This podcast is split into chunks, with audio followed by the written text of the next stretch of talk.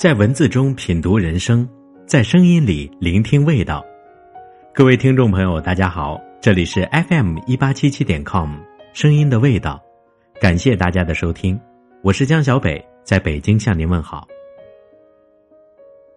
故乡与游子的关系就像两块磁铁，有时候是迫不得已的离开，有时候是急不可待的归来。从古到今，也有很多描写这种情绪的诗文。从宋之问的“近乡情更怯，不敢问来人”，到余光中的“乡愁是一张窄窄的船票”，这中间有太多太多悲欢离合的故事。对于一些人来说，故乡是心底幸福的港湾，可以依靠；对于另一些人来说，故乡就像一种。难以描说的痛。今天我们给大家分享的是一篇来自朱国勇的《日久他乡成故乡》。那么这篇文字给我们带来的是一种什么样的感觉呢？我们一起来听听看。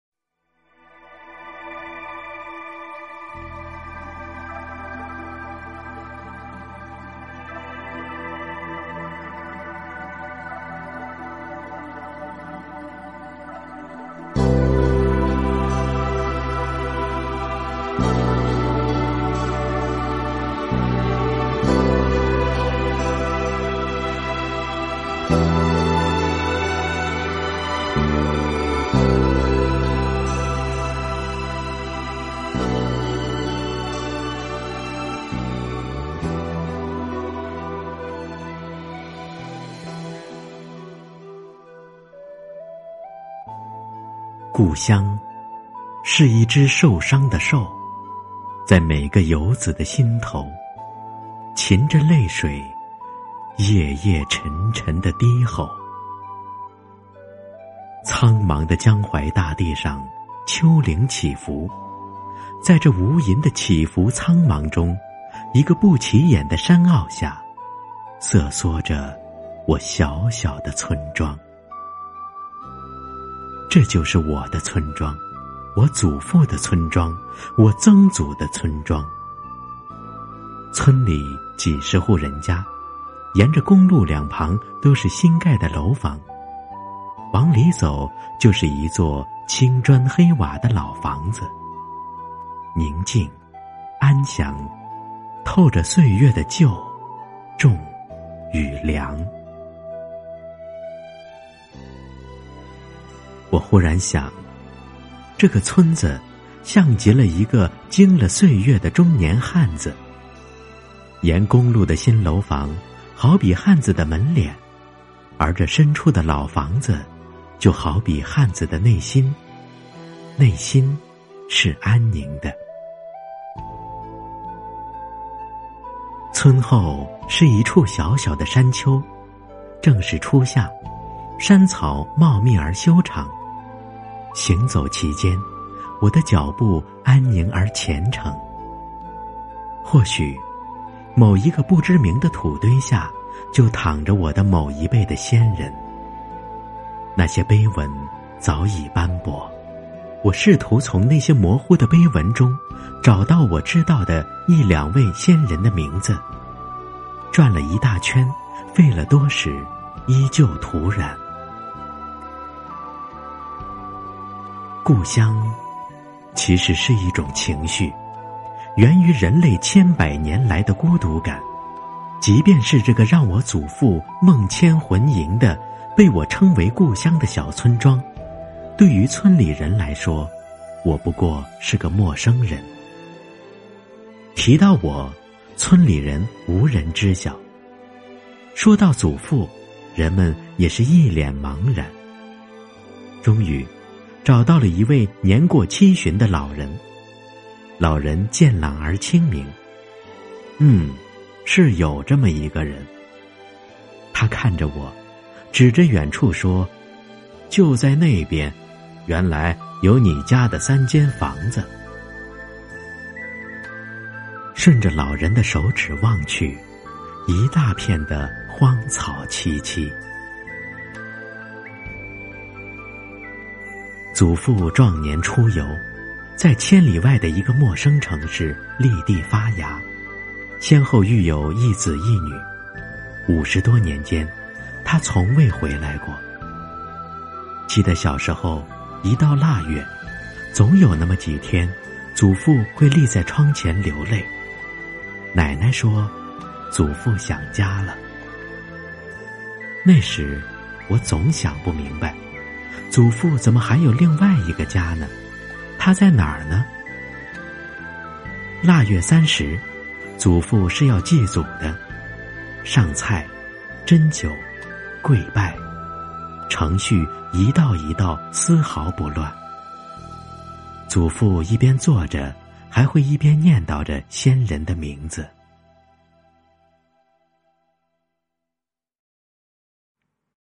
故乡与我是流于表面的，在祖父却是进入了骨髓。近些年。每当思念起故乡，祖父不再流泪，只是静静的立在门口，遥遥的看着南方。那份宁静与悠远，反而让家人们更加伤感。今年，祖父的身体越是弱了，他嘱托我一定要回来看看，于是，我来了。立在这个让祖父魂牵梦萦的村庄。可是，我又茫然了。故乡与我，我与故乡，其实早已陌生。看着远处的几个朝我张望的大婶儿，一种无所依傍的感觉，忽然从心底涌起。是啊，除了走走看看，又能怎样呢？除了安慰了一种情绪，故乡真的已一无所有。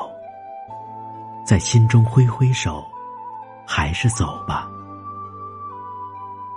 回去后，我把所见所闻细细说给祖父，祖父听了很是欣慰。我拍的一些照片，祖父也看得津津有味。那天晚上，祖父写了一幅字。笔墨淋漓的七个大字：“日久他乡成故乡。”祖父兴致很高，让我张罗着给挂在墙上。那些天，祖父心情一直很好，晨练时也显得精神焕发。那个关于故乡的心债，他终于释然了。是啊。日久他乡成故乡，故乡固然是一种悠远的思绪，但是几十年的他乡生活，朝朝暮暮、点点滴滴积累起来，他乡变成了故乡。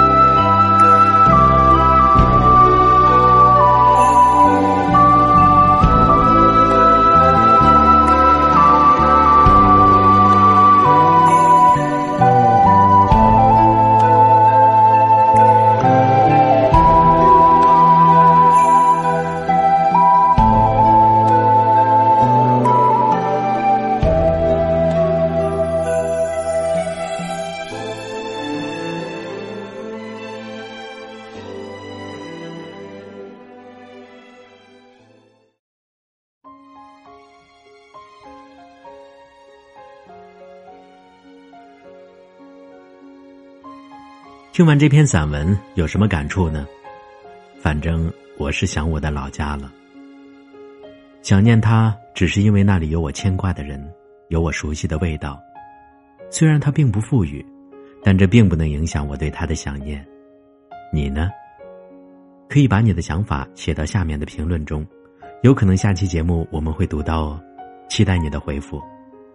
另外，声音的味道的微信公共平台已经建立成功了，每天会给大家分享一篇声音的味道曾经播讲过的文字，希望大家能够多多关注。关注的方法呢，就是登录微信之后，使用扫一扫来扫我们文字下面的这个二维码，或者直接搜索我们的微信号九七六四八九幺八九七六四八九幺八。节目最后呢，给大家送上一首来自于许巍的《故乡》，感谢大家的收听，期待我们下一次的相会。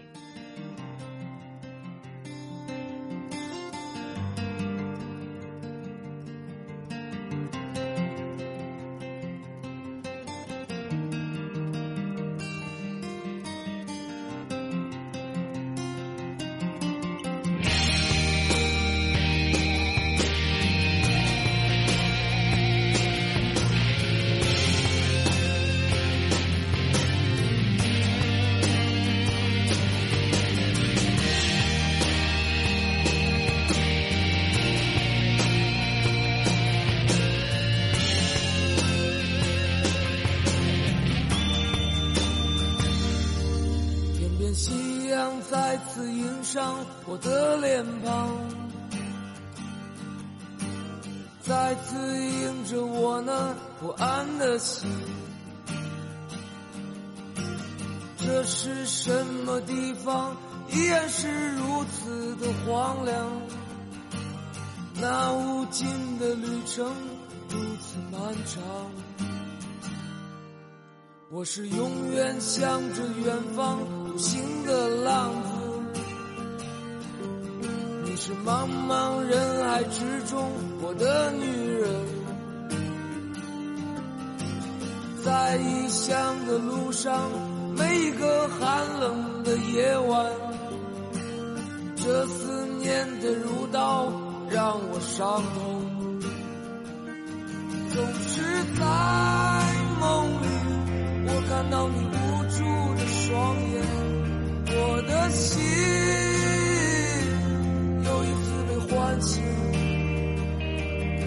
站在这里，想起和你曾经